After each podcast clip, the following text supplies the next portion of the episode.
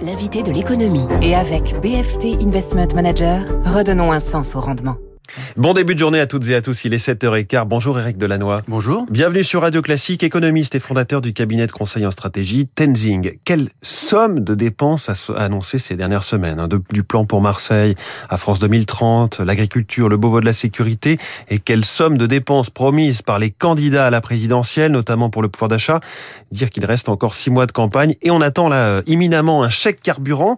Avez-vous l'impression que le débat politique euh, est complètement oublié le sujet de la dette.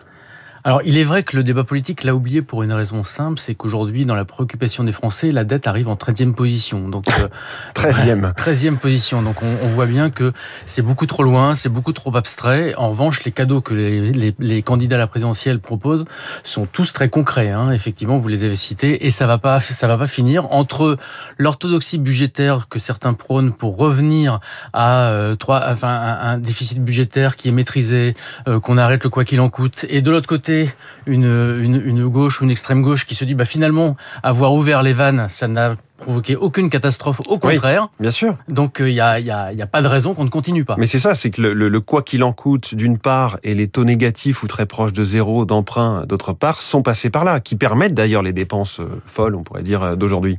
Alors on ne voit pas le coût que peut avoir encore les taux négatifs. Les taux négatifs, hein, donc c'est les taux de la, de la, BCE qui permettent en fait aux, aux banques d'emprunter à zéro, voire de se faire rémunérer pour emprunter de l'argent. Aux banques et à l'État français. Et à l'État français, ce qui est totalement iconoclaste, hein, puisqu'aujourd'hui les les économistes, d'abord, ne, ne, voulaient pas en entendre parler il y a encore quelques années. Les Allemands ont été très longtemps, on a mis très longtemps à les convaincre que c'était une solution intéressante. Et on est sorti de l'orthodoxie budgétaire. Et c'est là où c'est un point à la fois important, intéressant, mais aussi inquiétant parce qu'on ne sait pas où on va avec les taux négatifs aujourd'hui. Alors on disait 13e sujet dans l'ordre des préoccupations. Est-ce que vous voyez quand même ce sujet potentiellement irriguer et comment les programmes présidentiels? Alors il va irriguer les programmes présidentiels à travers bien évidemment toutes les promesses qui vont être faites, mais également certainement potentiellement sur la manière de gérer cette dette. Aujourd'hui, vous l'avez vu, hein, le plan de relance a été annoncé par Emmanuel Macron, c'est 30 milliards euh, qui, qui, sont l'argent qui est maintenant pour une partie irriguée de, de l'Europe. On a mis en place, et c'est parti totalement inaperçu un comité national de suivi du plan de relance qui est en fait une manière de gérer la dette par objectif. Ce qui est finalement assez nouveau puisqu'aujourd'hui la dette c'était quoi depuis maintenant une quarantaine d'années? La dette c'était l'ajustement budgétaire que l'on faisait en fin d'année pour financer le déficit public. Mmh. Donc on, on est passé d'une logique de moyens je finance un déficit public, à une logique de résultat et d'objectif. Ça veut dire que les présidentiables, pour être crédibles sur ce sujet-là, vont devoir faire la démonstration qu'ils savent pourquoi ils veulent continuer un endettement qui est difficile à imaginer qu'on puisse le faire à l'infini.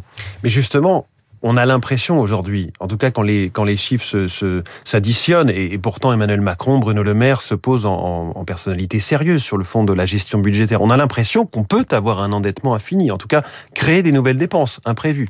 Alors de toute façon, il n'y a aujourd'hui aucune, euh, on va dire, règle ou une orthodoxie euh, sur euh, est-ce qu'il existe un niveau soutenable de la dette? Quand vous prenez le Japon, le Japon a un, un taux de dette sur PIB de 260% mmh. depuis maintenant très longtemps. Et même en Europe, il y a des disparités énormes. On est à 116%, Absolument. la Grèce est à plus de 205% et l'Allemagne est autour de 75% et l'Italie est à 160. Donc on a une disparité très forte, ce qui d'ailleurs est un sujet au niveau européen puisque du coup tous les pays n'ont pas la même vision de cette gestion de la dette.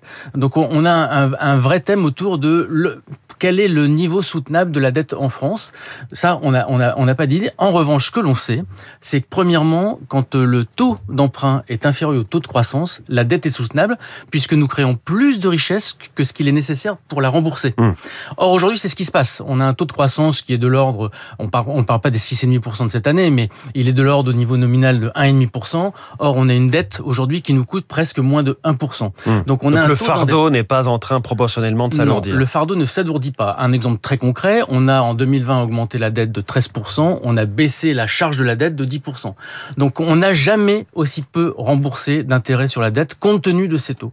Et je vais même dire pire, il y a ce qu'on appelle le roulement de la dette. Le roulement de la dette, c'est, vous savez, chaque année, on emprunte non seulement pour financer le déficit public, mais on emprunte également pour rembourser les dettes oui. qui arrivent à échéance. Et il se trouve que les nouvelles dettes que l'on fait sont à, sont à des taux bien inférieurs à celles qu'on empruntait. À titre d'exemple, la dette que l'on rembourse en 2019, on l'avait emprunté à 2,5% en moyenne. Et la dette que l'on emprunte pour rembourser cette dette, on l'emprunte à taux négatif. Incroyable. Donc au départ, enfin au global, vous avez une somme de dettes qui nous coûte de moins en moins cher et ça va durer encore dans le temps. Oui, ce qui ne peut qu'encourager quand on a la main sur le chéquier et quand on est au pouvoir à faire ce genre de, de, de politique.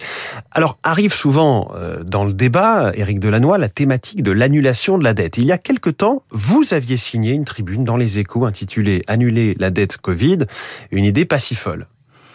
Ah oui, alors même si c'est une idée qui est aujourd'hui difficile à mettre sur le débat, pourquoi elle est difficile à mettre sur le débat public? Parce que il est vrai que si on rend la dette totalement indolore, on va vers tous les laxismes de, de la gestion. Et puis c'est principalement à gauche ou à la gauche de la gauche qu'on propose d'annuler ce genre de dette. Oui, alors il y a, vous savez, ce qui est intéressant, c'est que beaucoup d'économistes d'horizons très différents commencent à y réfléchir. Pour une raison extrêmement simple, c'est qu'on sait aujourd'hui que notamment la dette Covid, qu'on a, qu'on, qui tourne entre 300 et 400 milliards d'euros, on sait qu'on ouais. ne pourra pas la rembourser avec les outils traditionnels. Pourquoi on ne pourra pas la rembourser avec les outils traditionnels Parce que la dette Covid, ce n'est pas une dette qui va créer de la valeur future, oui. c'est une dette que l'on a contractée pour éviter l'effondrement de notre économie.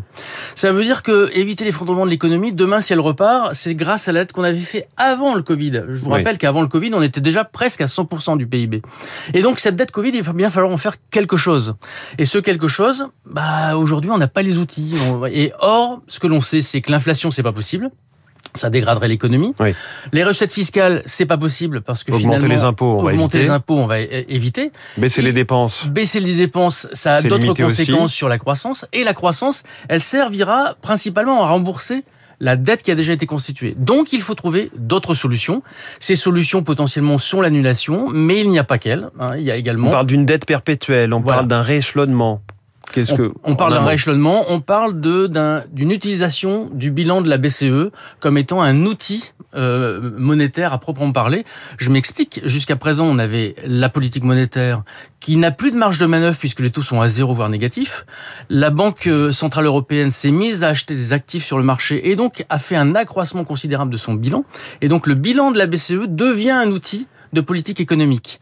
Or, ce bilan de la BCE, on n'a pas encore exploré toutes les possibilités qu'on en avait, notamment créer des déséquilibres artificiels, puisque la BCE n'est pas une banque comme les autres. Mais ça mérite de prendre le temps de, de, regarder pour que les économistes puissent trouver ces nouveaux outils de gestion de la dette qui n'existent pas encore. Voilà, vous avez remarqué quand Éric Delannoy parle de la dette, ça devient un sujet, un sujet facile à comprendre et même un sujet, on va dire, amusant. Merci beaucoup, Éric Delannoy, économiste et fondateur du cabinet de conseil en stratégie Tenzing, invité de l'économie ce matin.